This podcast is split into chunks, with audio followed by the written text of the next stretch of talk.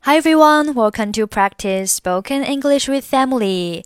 欢迎收听和 Emily 一起练口语，我是 Emily。Okay, today's sentence is I have had it on and off for the past three years. I have had it on and off for the past three years. I have had it on and off for the past three years.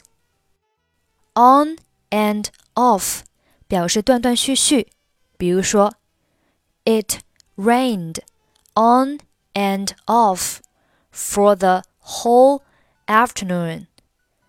雨断断续续下了一个下午。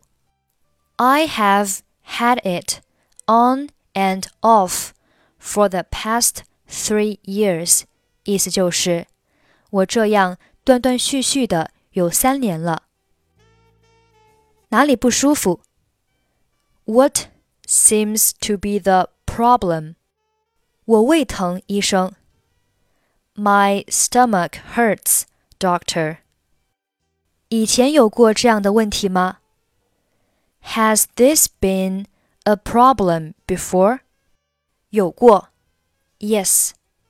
多久了 ？For how long？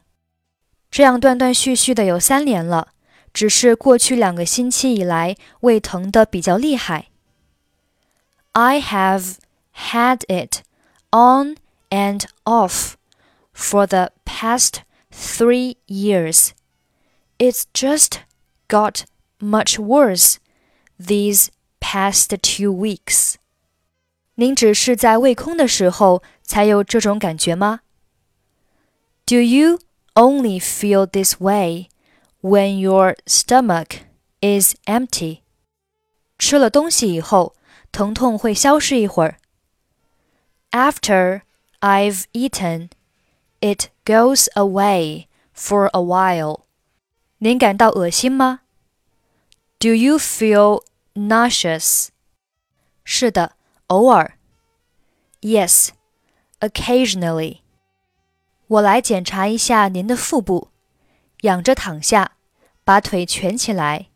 好的，放松。好了，看上去好像是十二指肠溃疡，不过我们需要做一些化验才能确诊。您首先应该好好休息，尽量减轻胃的负担。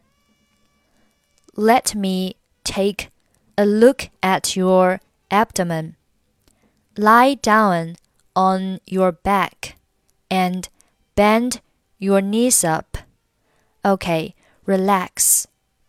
Alright, it seems like you have a duodenal ulcer, but we'll have to run some tests before I can be certain. You should get a good rest first and try not to strain your stomach too much. 严重吗? Is it serious? 不太严重，但得一段时间才能康复，所以您要耐心点。Not too serious, but it'll take you some time to recover so you will need to be patient. What seems to be the problem? My stomach hurts, doctor. Has this been a problem before? Yes. For how long? I have had it on and off for the past three years.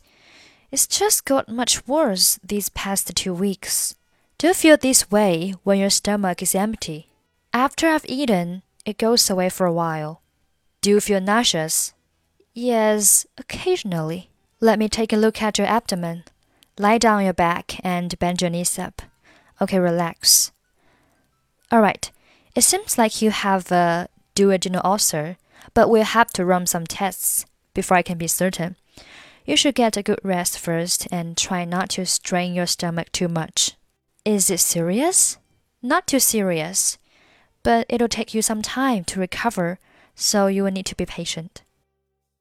Okay, that's it for today. Thanks for listening. I'm Emily. I'll see you next time.